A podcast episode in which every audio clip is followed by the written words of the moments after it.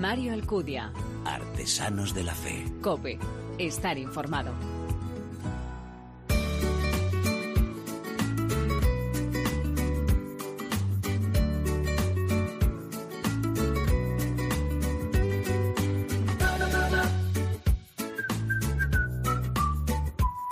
Ser célibe es consagrarse al Señor con un corazón indiviso para pertenecer por completo a Él en la misión que Cristo le pide en la Iglesia, en donación completa a los demás para implantar el reino de Dios entre los hombres, esa realidad de ser amado y poder amarla puede alcanzar en plenitud porque todo su ser es del esposo de Jesucristo y el Señor ama con amor infinito. Son palabras del libro del que nos ocupamos en esta nueva entrega de Artesanos de la Fe, Célibes y Felices, la responsabilidad fuente de la plenitud humana del sacerdote de Jesús María Silva, editado por Nueva Eva. Y lo traemos además en una fecha especial, a los pocos días de haber celebrado a San Juan de Ávila, patrón del clero español.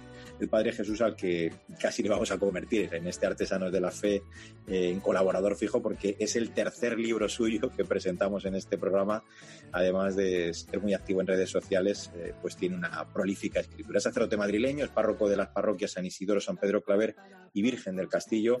Y ya le saludamos. Eh, Jesús, bienvenido y gracias por acompañarnos.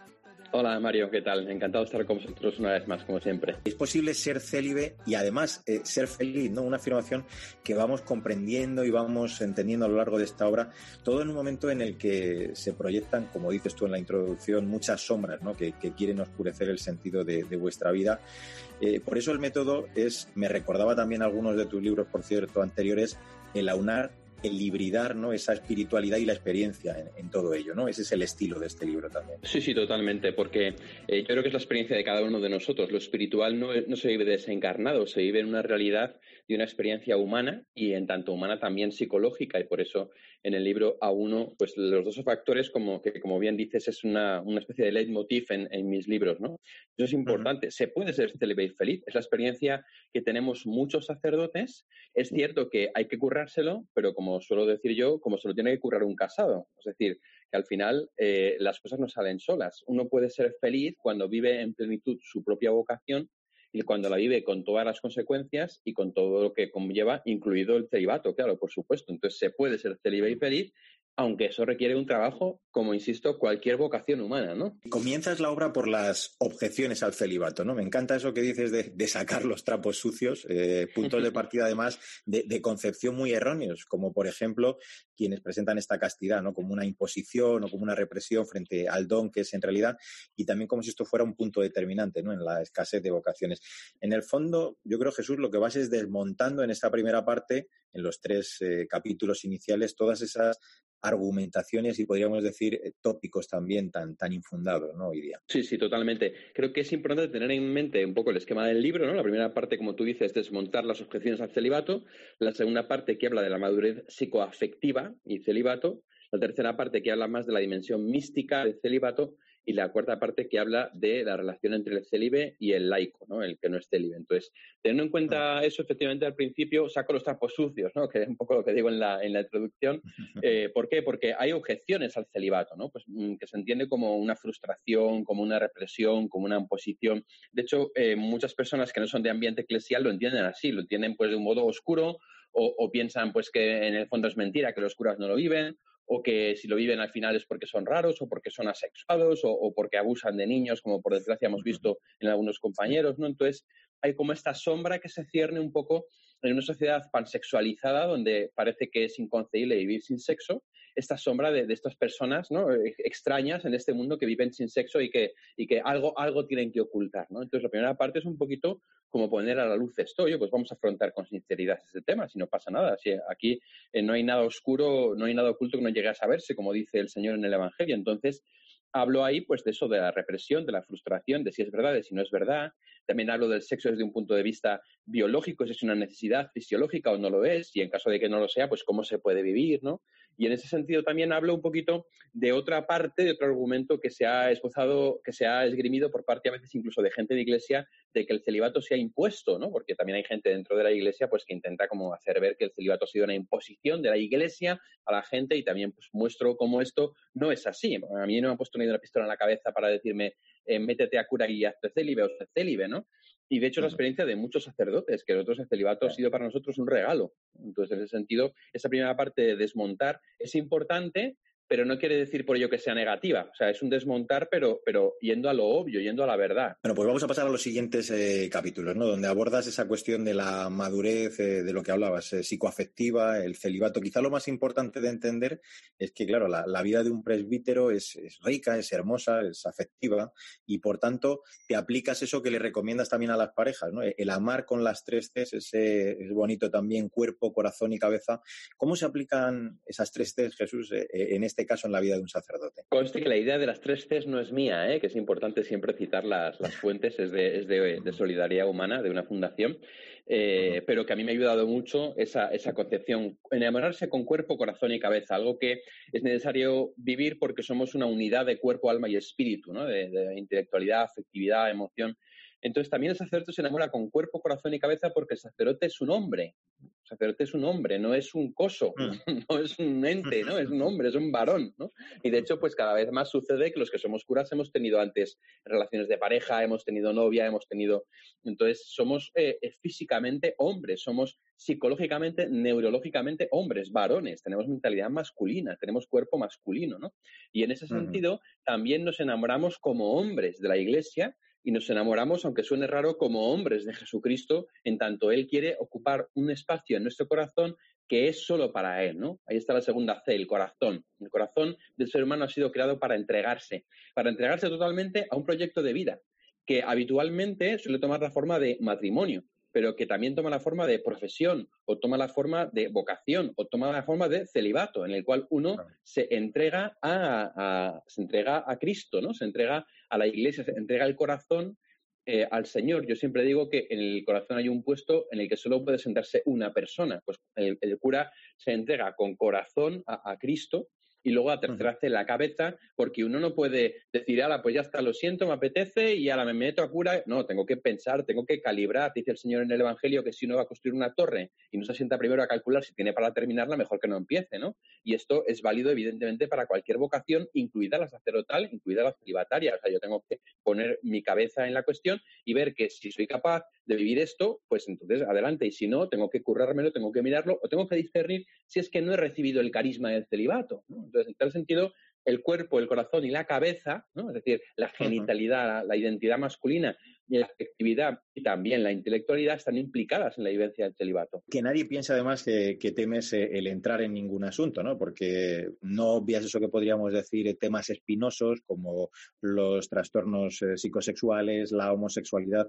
En todos estos casos hablas, eso sí, es verdad, de la necesidad de ser sincero, ¿no? y, de dejarse acompañar y ayudar, porque claro, es esto que estabas contando. Solo el deseo de ser sacerdote, pues no es suficiente, ¿no? Eh, compete a la Iglesia, lo dices así, la idoneidad y también el acompañarlo en la formación y el llamarlo precisamente luego a las sagradas órdenes. Es que además yo creo que uno de los problemas que quizá hemos podido tener a veces en la miembros de la Iglesia es el pasar de puntillas por ciertos temas por los que no hay que pasar de puntillas, ¿no? Efectivamente, eh, en la parte de la madurez psicoafectiva empiezo por, lo fuerte, ¿no? Pues los trastornos psicosexuales que hoy en día existen y existen bastante, ¿no? en en, gente de iglesia, de no iglesia, en curas y en, matrimonios, y hay que entrar en ellos porque efectivamente, sobre todo, eh, la sexualidad tiene mucho que ver con la felicidad del ser humano, con su propia felicidad, pero además influye en otros, ¿no? La sexualidad uno no la vive solo, sino que la vive compartida. Entonces, cuando uno tiene un trastorno psicosexual, pues puede sufrir tu novia, tu, tu esposo, tu esposa, tus hijos, o un menor de edad, o un joven, o cualquier cosa, ¿no? Como hemos visto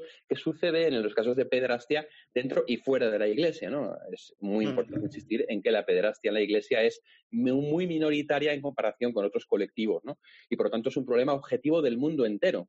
Pero yo aquí lo aplico en concreto específicamente a los célibes que, evidentemente, si tienen un trastorno psicosexual, tienen que superarlo, tienen que sanarlo, tienen que restaurarlo para poder abrazar el celibato con libertad. ¿no?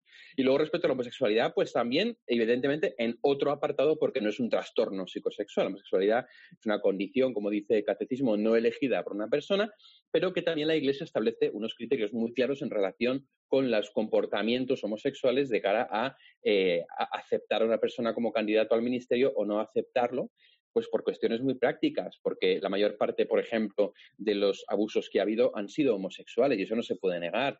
también porque las personas homosexuales en general les cuesta más el vivir una castidad, una continencia, una serie de cuestiones como muy evidentes, estadísticas, que hacen que la Iglesia haya tenido que pronunciarse en concreto sobre la homosexualidad y el sacerdote. Y en esa parte, pues el tercer punto se llama ¿y ahora qué hacemos? ¿no? Que esas personas que ya se, han metido a curas cuando a lo mejor tienen un trastorno psicosexual o, tendencias de atracción por el mismo sexo. Bueno, pues tampoco significa que haya que rasgarse las vestiduras, sino que hay que hacer un camino como tú decías muy bien, de acompañamiento y de transparencia, que esto es súper importante, porque si no nos dejamos acompañar y somos transparentes, al final estamos engañando a la Iglesia, estamos intentando engañar a Dios y al final nos engañamos a nosotros mismos, porque uno no puede ser feliz cuando no tiene una madurez afectiva plena. Dentro precisamente de esa madurez eh, afectiva, Jesús, apuntas una cosa que, me ha encantado, ¿no? Y es cuando dices que los eh, célibes debéis entender la limosna eh, como la entrega de vuestro tiempo, también de vuestro afecto, ¿no? La, caridad pastoral, que es verdad que es un oficio de amor, mediante esa entrega por completo a, esa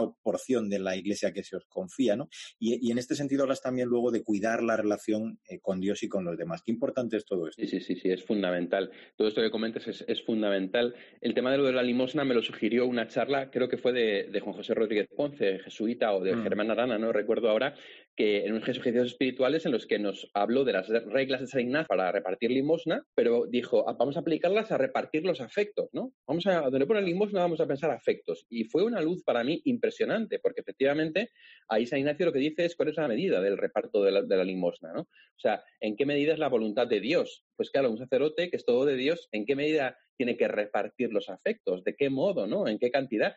Y para el sacerdote repartir los afectos es en qué invierte su tiempo y su dinero. Eso es una cosa que yo digo siempre de todo el mundo, ¿no? ¿Quieres saber dónde está tu mm. corazón? Mira a qué dedicas tiempo y a qué dedicas dinero. Es que eso te va a decir dónde está tu corazón. Y en la vida del célibe también. En la vida sacerdote, por supuesto, también eh, eh, tenemos que mirar en qué ponemos el tiempo, en qué ponemos el dinero, o la energía, la, materialidad, porque tampoco es que seamos ricos, locura, ni mucho menos, ¿no?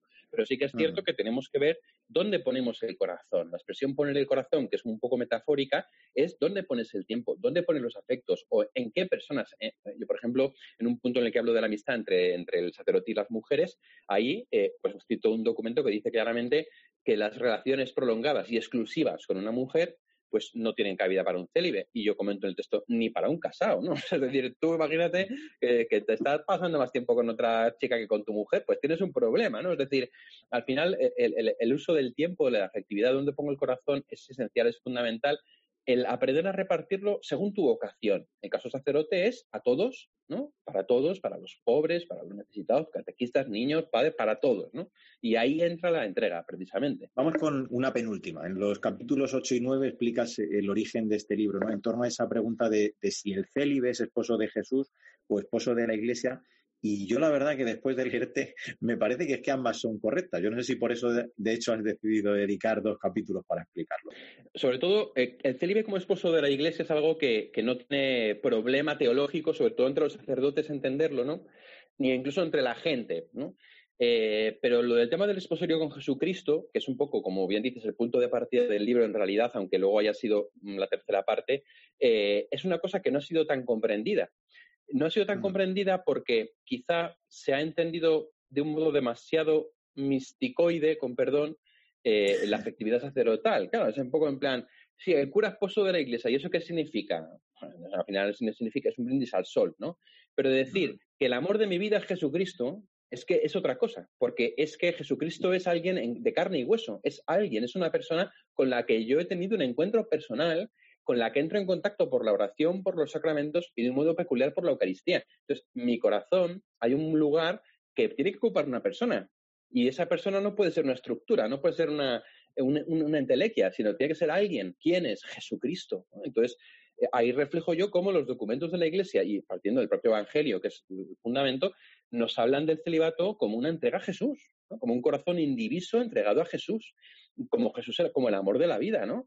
Y ahí eh, intento evitar las, alusiones a místicos concretos para que todo el mundo pueda sentirse identificado, porque cada persona es un mundo, pero obviamente no puedo dejar de citar de pasada, pues por ejemplo, a San Juan de la Cruz, que vive un desposorio místico con Jesucristo, ¿no? Y que de hecho, por esas afirmaciones, él fue investigado, ¿no? En su momento dijeron, uy, esto suena un poco raro, ¿no? Y ahora es santo, ¿no? Santo y, y doctor de la Iglesia, es decir, es alguien que nos ha hablado que su experiencia mística en el fondo es extrapolable, o sea, al final cuando el sacerdote pretende no entregarse a nadie, al final no se entrega nada, no se entrega a, a ninguna persona. Pero cuando el cura pone como objeto fundamental de su afectividad a Jesucristo, como Jesucristo es también su cuerpo, que es la iglesia, van de la mano. Es decir, entregarte a Jesucristo es entregarte a la iglesia, porque tú amas a Jesucristo amando a la iglesia. Porque igual que, como digo en el libro, igual que dice San Juan, que si tú dices que amas a Dios a quien no ves y no amas al prójimo a quien ves, eres un mentiroso, se aplica lo mismo. Si tú dices que amas a Cristo a quien no ves y no amas a la iglesia a quien ves, es imposible. O sea, tú te entregas a Jesucristo como esposo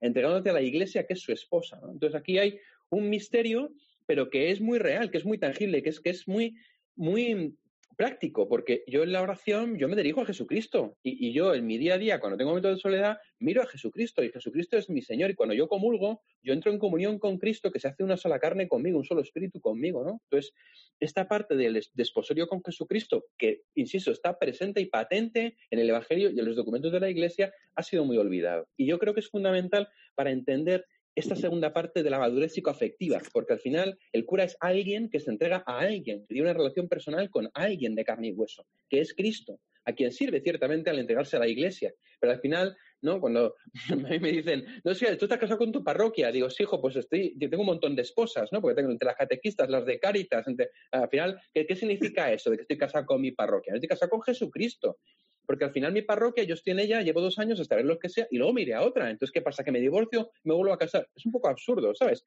Mi entrega es a Cristo y a Cristo en su iglesia. Y su iglesia se concreta luego en la parroquia, en las redes sociales, en el obispado, en lo que sea, ¿no? Es Cristo. La última es que no es de este libro. Sabes que estamos haciendo estos especiales en tiempo de, confinamiento y bueno, pues eh, surgió la oportunidad de charlar contigo ya que había sacado este libro en una fecha cercana eh, a la festividad de San Juan de Ávila, del, patrono del clero español. Para los sacerdotes está siendo también un momento muy especial. Lo estamos viviendo todos este momento, Jesús, pues eh, de un modo en el que yo he dicho que estamos rezando mucho más de lo que lo veníamos haciendo. Para ti también ha sido un momento difícil, has perdido a tu padre en todo este tiempo. Eh, ¿Qué te está aportando, qué te está eh, enseñando este tiempo de, confinamiento como sacerdote? Una de las cosas que yo me he dado cuenta en este confinamiento es algo que a lo mejor no tiene muy claro en la teoría, pero luego en la práctica a veces es difícil de vivir. Es más importante ser que hacer. Es más importante lo que tú eres que lo que haces, ¿no? Y el sacerdote es sacerdote, no hace de sacerdote, ¿no? es, no es un trabajo, no es una profesión. Es la ofrenda de la propia vida, la ofrenda de la propia vida por la salvación del mundo. Y esto es tan concreto como que si lo que te toca es quedarte en casa, o sea, si lo que Dios ha dispuesto para ti como sacerdote es quedarte en casa, tú quedándote en casa salvas el mundo. Y esto es una locura, es una revolución, es una revolución copernicana de la vida espiritual del sacerdote que, aunque se ha afirmado muchas veces, el vivirlo es impresionante, ¿no? Realmente el pensar como realmente yo he ido haciendo esta evolución, esto no ha sido desde el día uno, ¿no?